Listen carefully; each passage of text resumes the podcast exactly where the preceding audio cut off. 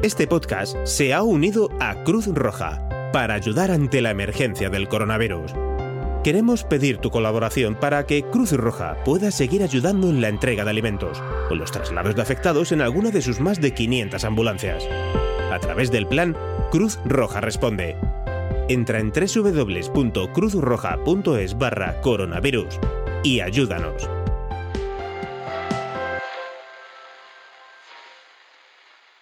Bienvenidos a Trending, un podcast de la red Emilcar FM en su capítulo 127, 127 del 30 del mes de abril de 2020.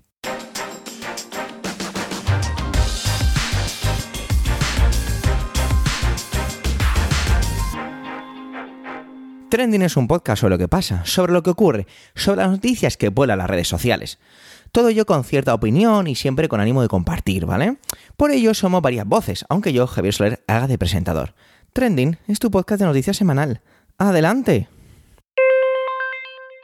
Bueno, ¿cómo vamos?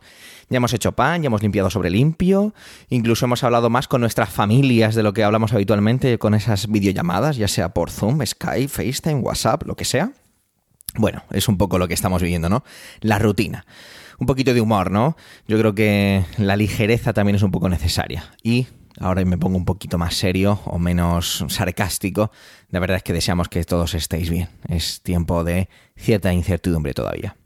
Emilcar se despide de uno de esos iconos que tenemos o que teníamos en el deporte en este país o incluso de manera internacional. Su manera de hablar, su humor británico, en definitiva un poco su personalidad. Y es que hablo de Michael Robinson, quien fuera jugador de fútbol profesional y bueno, luego comentarista deportivo y personaje en sí mismo, ¿no? Nos ha dejado esta semana, así que Milcar se despide de él. Adelante, Milcar.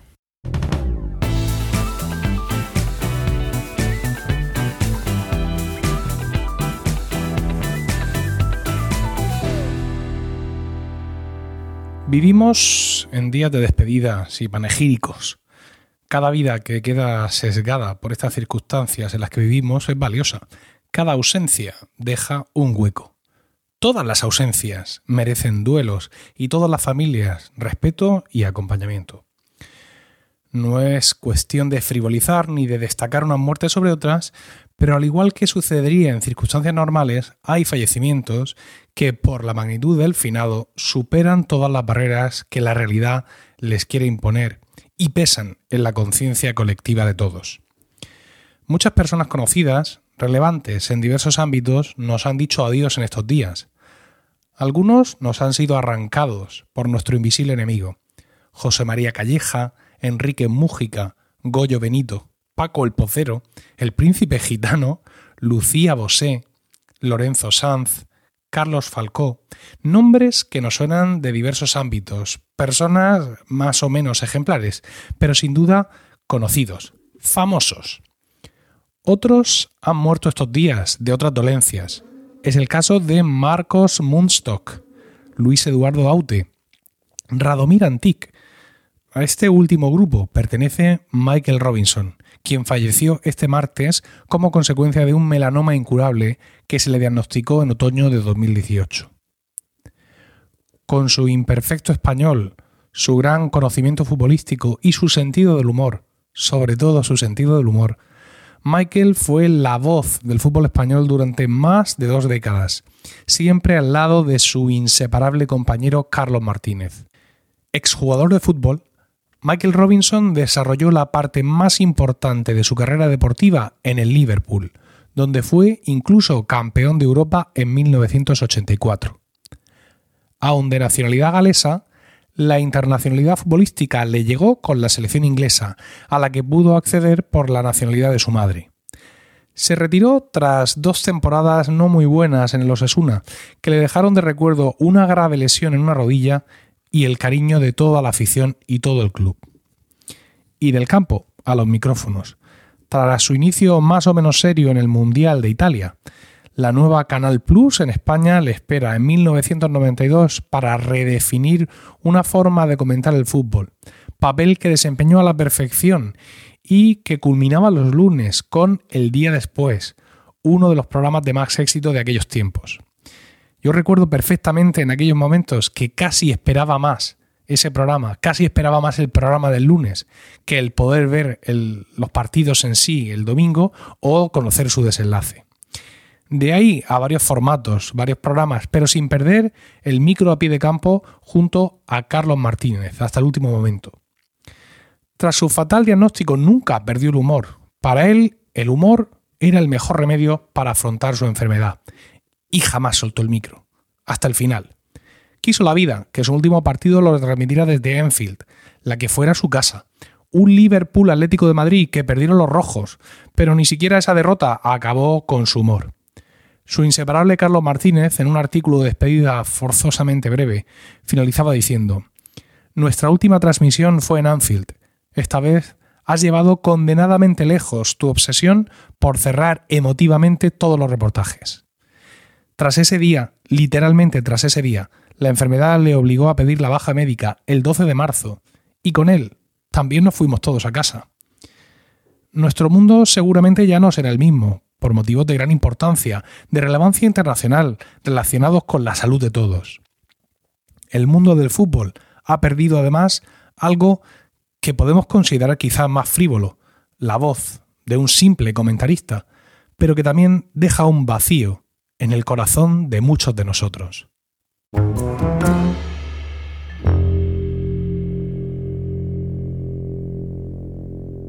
Desde el pasado domingo, los niños pueden salir a la calle acompañados de un adulto. Eh, todo esto pues generó, como era muy fácil prever, ¿no? un tsunami de críticas en redes sociales acerca de cómo se estaba gestionando esto por parte de la gente. Así somos nosotros, ¿no? Policías de balcón y jueces de sofá. Pues como el mismo Antonio decía, que los árboles no nos impidan ver el bosque. Vamos a escuchar un poco cómo él enfoca esta argumentación, este trending que fue. Adelante Antonio.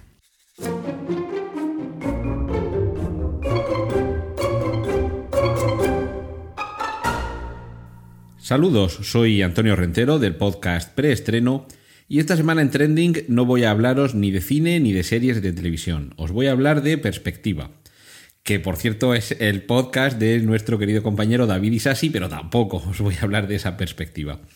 Os quiero hablar de una perspectiva tan sencilla que, casi está pasando desapercibida en estos últimos días, en los que están brillando quizá más que nunca esos policías de balcón, quienes se dedican a asomarse al balcón propio para señalar comportamientos ajenos, seguramente llevados de un buen fondo, pero ya dicen que el camino al infierno está empedrado de buenas intenciones. Pretenden señalar a aquel que no está cumpliendo con las normas con las que todos deberíamos cumplir para que se corrija esa situación y seguramente también para que se castigue al infractor. Pero en concreto me quiero referir a quienes han salido a partir del pasado domingo a señalar a toda esa gente que salía a la calle acompañada de toda la familia y que esto no podía ser. Y además fíjate las fotografías que están publicándose en redes sociales. Y es cierto que veíamos algunas fotografías en las que eh, o bien un paseo marítimo o una calle una calle peatonalizada por mor de la pandemia, dado que al no circular tanto tráfico eh, había porciones de asfalto completamente ocupadas por viandantes que habitualmente caminarían por la acera y en este caso les veíamos ocupar el espacio habitualmente reservado a los automóviles. Pero lo cierto es que si la fotografía que aparece en, en Internet la examinamos y conocemos la zona y analizamos mínimamente la fotografía, enseguida podemos empezar a darnos cuenta de que hay algo que a lo mejor no cuadra. Y si vemos de esa misma zona o una fotografía tomada desde otro punto de vista, empezamos a darnos cuenta de que en algunas de estas ocasiones en las que está señalándose a la gente que está acudiendo en masa a la calle a pasear, realmente la realidad no, no se corresponde con, con esa preocupación de muchos o esa indignación de otros. Esto es tan sencillo que cualquiera de vosotros lo podéis hacer en cualquier momento. En estos días en los que todavía se está respetando e, ese espacio, esa distancia social entre quienes están haciendo una cola en el supermercado, por ejemplo, a la hora de entrar, es tan sencillo como que os pongáis en uno de los extremos de, esa cola de transeúntes, de, futuros clientes de, de esa tienda, de ese establecimiento, y veréis entre vosotros una hilera de cabezas, una tras otra, que parece que, hay muy poca distancia entre uno y otro de los componentes de esa fila. Pero si buscáis esa perspectiva, si tratáis de alejaros un poco del bosque para distinguir el conjunto del bosque, os daréis cuenta que esa hilera de cabezas en las que casi parecemos, eh, parecemos percibir una fila de cuerpos pegados unos a otros no es tal. Realmente hay una distancia, eh, el punto de fuga nos está fallando a la hora de capturar esa fotografía y al desplazarnos lateralmente vemos esa otra perspectiva, ese otro lado de la realidad que una visión única nos está limitando. Y esto es lo que está sucediendo en general, y esto creo que puede ser también una metáfora de lo que está sucediendo en estos días, en los que en ocasiones algunos aspectos los estamos abordando desde una perspectiva única, sin querer dar dos o tres pasos a un lado o dos o tres pasos a otro, y sería tan sencillo como hacerlo para distinguir que con esa nueva perspectiva la imagen que tenemos ahora sí no es plana sino tridimensional es profunda y no bidimensional. Y a lo mejor esto nos permite, primero, no, no eh, enjuiciar sin conocer toda la información o al menos tratar de eh, adquirir un poquito más de información. Pero segundo, no eh, lanzar los, los, perros, los dardos o las, o las diatribas contra alguien que a lo mejor desde su punto de vista y él está dentro del bosque y ve otros árboles alrededor distintos a los que ves tú, se da cuenta de que tus denuncias no tienen ningún sentido y es un poco de que si quiere bolsa, señora, ¿vale? Mm, ojo, tampoco quiero que caigamos eh, justo en la indolencia, en decir, bueno, mm, alguna razón tendrá para hacer lo que está haciendo y con eso ya justificamos el todo vale. No, no todo vale. Em, puede haber algunas circunstancias en las que no me sirve esto de la perspectiva, porque efectivamente he estado allí, me he desplazado cuatro pasos a un lado, como has dicho, otros cuatro hacia el otro, y he adquirido una visión de conjunto y desde distintos puntos de vista.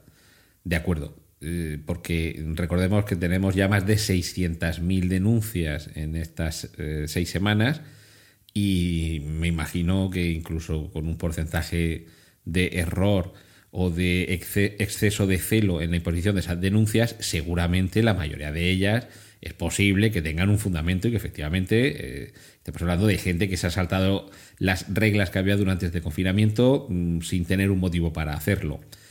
Sí, seguramente en estos días vamos a seguir viendo a gente que se pasa las normas de convivencia, el respeto a los demás y el respeto a la seguridad y a la vida propia y ajena por el forro.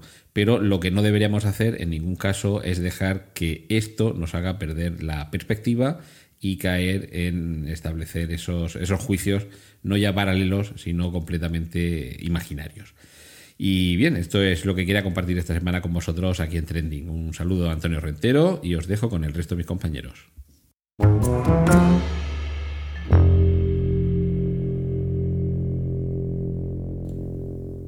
Manuel es una persona muy ligada a todo lo que tiene que ver con la educación. Bueno, básicamente porque es profesor en un colegio.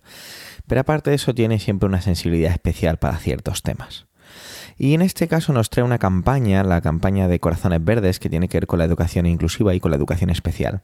Algo muy a tener en cuenta y que parece que, que hemos dejado a lo mejor no de lado, pero que no se está hablando a lo mejor todo lo que se debiera en estas circunstancias, ya que son circunstancias muy especiales y todos nuestros niños pues también lo son.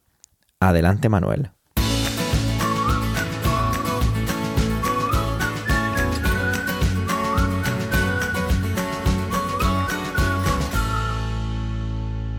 Hola oyentes, hola equipo trending. Quizá hayan visto en los últimos dos o tres días cómo las redes, especialmente WhatsApp, se ha ido eh, poblando de corazones verdes, ¿no? Y con ellos un lema como este o similar, no al cierre de colegios de educación especial.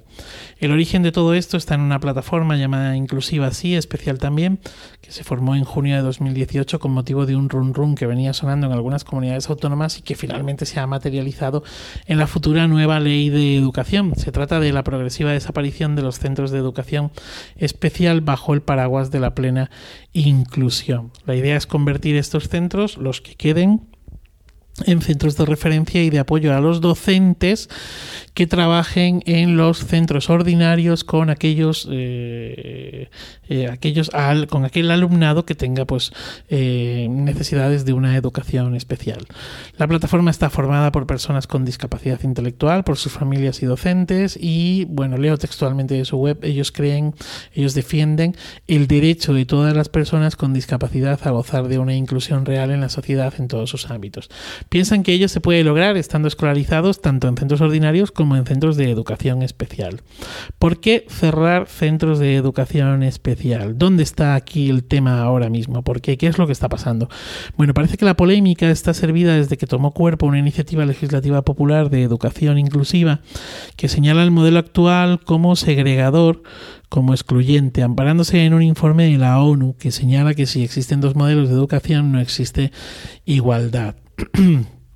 Esta eh, iniciativa legislativa popular de educación inclusiva, bueno, pues se ve reflejada en la ley de educación, concretamente eh, aparece después de varias enmiendas, etcétera, etcétera, en el anteproyecto de ley y en eh, la disposición cuarta, ¿vale? La disposición cuarta de la ley em, habla precisamente sobre em, el trato, mejor dicho, habla sobre la evolución de la escolarización del alumnado con necesidades educativas especiales.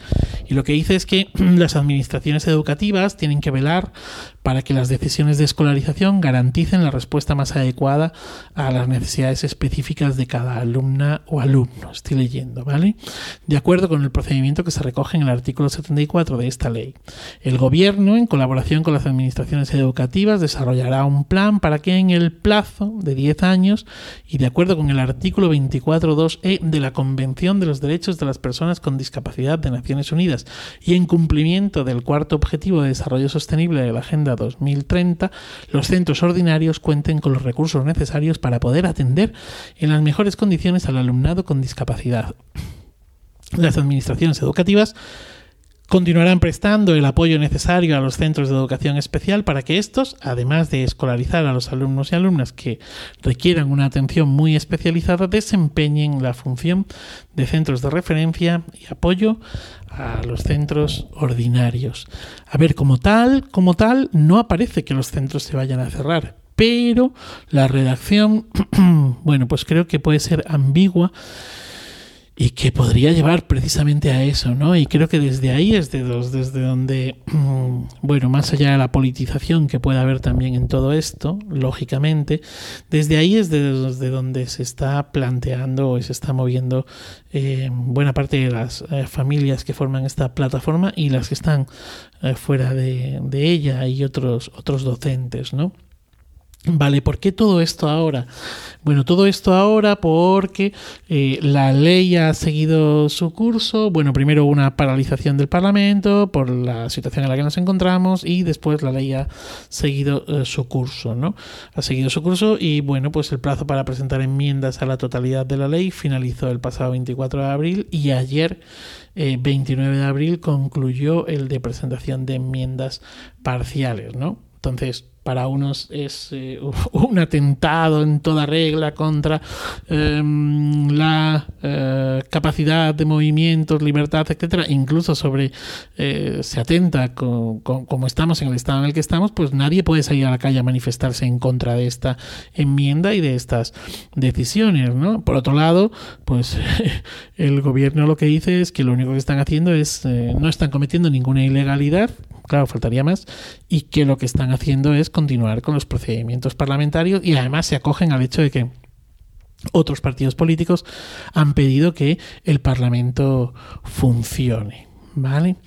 Bueno, sea como sea, eh, desde mi humilde opinión, eh, creo que eh, hay una gran diferencia entre el planteamiento de una educación excluyente y una educación inclusiva con centros de educación especial. Em, hace eh, unos días leí un artículo eh, en la revista Magisterio de, em, ay, ¿cómo se llama? Ah, de Silvia Funes Eh, es un artículo antiguo, un artículo de, del año pasado, en el que ella plantea una cuestión, ¿no? Y dice que si el sistema sanitario ofrece medicina ambulatoria para el dolor de cabeza y UCI para eh, pacientes con eh, dolencias más graves, el sistema educativo, y no consideramos que eso sea segregador o excluyente, ¿vale? El sistema, porque en el sistema educativo ofrecer eh, la educación especial para aquellas, aquel alumnado con discapacidad sí se considera segregador o excluyente. Bueno, uno de los problemas fundamentales que yo creo que tiene esta ley, porque, mm, bueno, creo que sobre el papel la cosa sí no atendemos a, las cuestiones de ambigüedad, etcétera, etcétera. Eh, claro, una es ideal, ¿no? Es ideal que esto pudiese ocurrir así pero no mm, esta ley no está dotada, bueno, como tantas otras, ¿no? Pero no está dotada de un planteamiento económico con el que poder llegar a esto, ¿no? Es decir, mm, es que los alumnos con necesidades educativas especiales tienen bastantes, el abanico de, las, de estas necesidades es bastante grande. Y aquí estamos hablando no solamente de profesionales de educación, estamos hablando de eh, terapeutas, estamos hablando de fisios, estamos hablando de muchísimos otros profesionales. ¿no? Los centros, hoy por hoy, los centros ordinarios no están preparados, dotados, ya no del personal, porque, a ver, podríamos hacer así una cosa como muy simplista, que no es así, ¿eh? pero entiéndanme, y es trasladamos el personal de un centro a otro centro, ¿no? Mm, personal que ahora mismo, pero si ya está en una situación de, necesidades especiales también este, este personal, bueno, quizá, esta no sería la solución, pero mm, insisto, podría ser como así como algo como muy, muy fácil, ¿no? En teoría. Tengo el personal en un lado, lo muevo a otro. Ahora bien, ¿qué ocurre con las instalaciones. ¿Qué ocurre con eh, los espacios comunes que comparten eh, unos alumnos y otros? Yo, mm, sin estar eh, totalmente de acuerdo mm, con, con, la ley, o mejor dicho, no estoy de acuerdo con esta disposición cuarta ¿no? de, la, de la ley. Creo que mm, bueno, pues que los, los, alumnos con necesidades educativas especiales necesitan precisamente eso, necesitan la especificidad, necesitan lo especial. Y que el sistema educativo actual ya tiene parches como por ejemplo eh, los, los programas PEMAR, ¿no? O como por ejemplo la formación eh, la FP básica, etcétera, parches em, que no dejan de ser, eh, bueno, pues eso, mm, remedios a una educación que por mucho que intente ser inclusiva, no eh, tiene en cuenta los diferentes ritmos de aprendizaje. Y aquí hablamos de programas, hablamos de prescripciones, hablamos de otro tipo de cosas. Los alumnos con necesidades educativas especiales creo que precisan precisamente de centros especiales. A lo mejor no todos, ¿de acuerdo? Como ya ocurre. Es decir, hay centros en los que eh, los alumnos eh, con eh, espectro autista pues abandonan el aula en algún momento y trabajan de otra manera o, se trabaja dentro del, del propio aula, ¿no? de la propia aula. Em, y habrá otro tipo de discapacidades, de diversidad funcionales que se puedan em, incorporar a los centros ordinarios. Pero hay otras que yo creo que no. Bueno, nada más. Eh, Feliz día y feliz vida.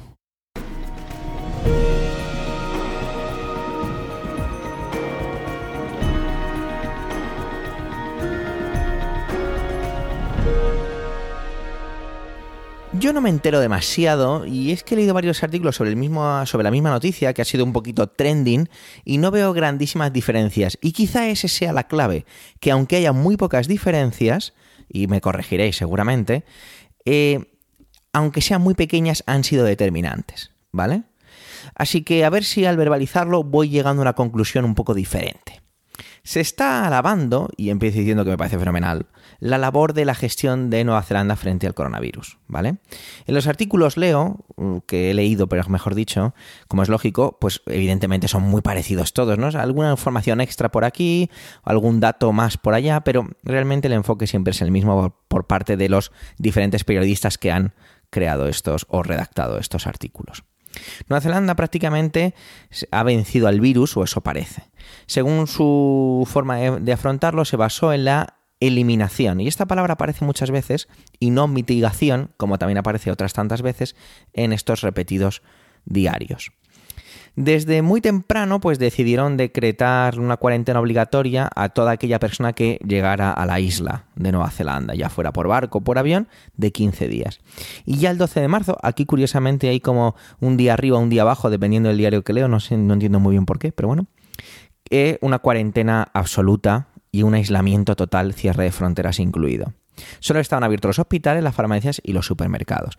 Evidentemente, los servicios mínimos asociados a estos servicios. Pero como dato, aquí hemos podido hacer pedidos a domicilio de, las, de los bares o restaurantes que permiten ese tipo de, solicitudes. Sin embargo, allí, pues no fue así. bueno, ¿no fue eso lo que se hizo aquí más o menos? Sí. Y ahí es donde está el primer dato interesante, creo. Y es que, pues sí, se hizo, si nos paramos a comparar, por supuesto que se hizo, pero el hacerlo mínimamente más tarde o mucho más tarde, según se mire, es lo que hace que la curva se, se, haya disparado hacia arriba. Sin embargo, Nueva Zelanda, jugando con unos márgenes de tiempo muchísimo más ajustados, han podido eh, parar todo esto de una manera mucho más eficaz y eficiente. No sé, eh, quizá creo que que incluso se esté exagerando la labor de Nueva Zelanda para hacer un poco de reprimenda. No lo sé, esto sí que es una, es una especie de, de, conclusión mía muy personal, ¿vale? No digo que, que no haya que defender o que, o que lo que se está haciendo aquí esté muy mal o muy bien. Esto es muy complicado de gestionar, ¿vale? Muy complicado. Eh, puedo, puedo opinar como juez de sofá que hay cosas que me parecen que están muy mal gestionadas y otras que bueno, pero entiendo que es muy difícil. Quizá también hay que tener muy en cuenta, y es creo otro factor que interviene en esta ecuación, cómo es son las características del país. Pese a que el coronavirus le dé igual las fronteras, el hecho de ser una isla, pues mm, se lo pone ligeramente más fácil el hecho también de tener una densidad de población baja, una gran extensión de terreno, pero una densidad de población baja, hace que las posibilidades de contagio también sean menores. Todo esto es, un, es algo que favorece todo este tipo de, situaciones y que Nueva Zelanda, no digo que lo haya tenido más fácil, pero sí digo que ha tenido ciertos factores ligeramente facilitadores a todo esto, ¿no? Es curioso cómo la, definición de que Nueva Zelanda tiene una economía sólida, la palabra sólida, aparecía también en varios artículos, al igual que se decía la eliminación y no mitigación del virus, eh, hacen que, que sea un factor también que el aislamiento fuera mejor percibido por la sociedad o más asequible por la sociedad, ¿vale? Porque como que en que también reconoce Nueva Zelanda y citaban varios diarios también explícitamente que un sector importante para ellos es el turismo, bueno, pues no era el no es la principal el principal motor de su economía y han podido mitigar esto. Los diarios no, no, no profundizan mucho, como por ejemplo sabemos aquí a, a, través de los planes ICO, el tercer plan ICO que está en, que está en, en proyecto de lanzarse para ayudar a autónomos, pequeñas y medianas empresas todo este tipo de cosas no entran ahí. Entiendo que, o podemos entender que evidentemente Nueva Zelanda tendrá algo similar o muchísimo mejor que nosotros para ayudar a todas esas personas, ¿no? A todas esas familias afectadas desde el punto de vista puramente económico. Muchos dirigentes están reconociendo sus medidas, aunque quizá todo esto llegue un poco tarde, ¿no? Se hubiera sido genial poder aprender, ¿no? Todo esto es muy difícil, ¿no? El impacto económico está siendo devastador, todos lo sabemos. Sectores vitales en este país, en los que dependen cientos de miles de familias, pues ahora mismo están en la cuerda floja. Parece que Nueva Zelanda pues, ha podido hacer frente un poco con esa economía sólida. El también poder ofrecer prácticamente a la totalidad de su población de 5 millones y pico de habitantes, 5 millones y medio aproximadamente, el poder hacerles test ¿no? o pruebas también eh, hace tener unos datos mucho más reales de todo esto, ¿no?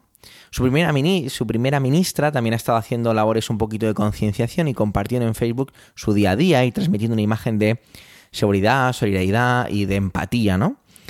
Esto, por ejemplo, me ha parecido curioso, ¿no? Evidentemente esto está perfectamente orquestado y perfectamente milimetrado por un departamento de imagen o de prensa o de lo que sea, ¿no?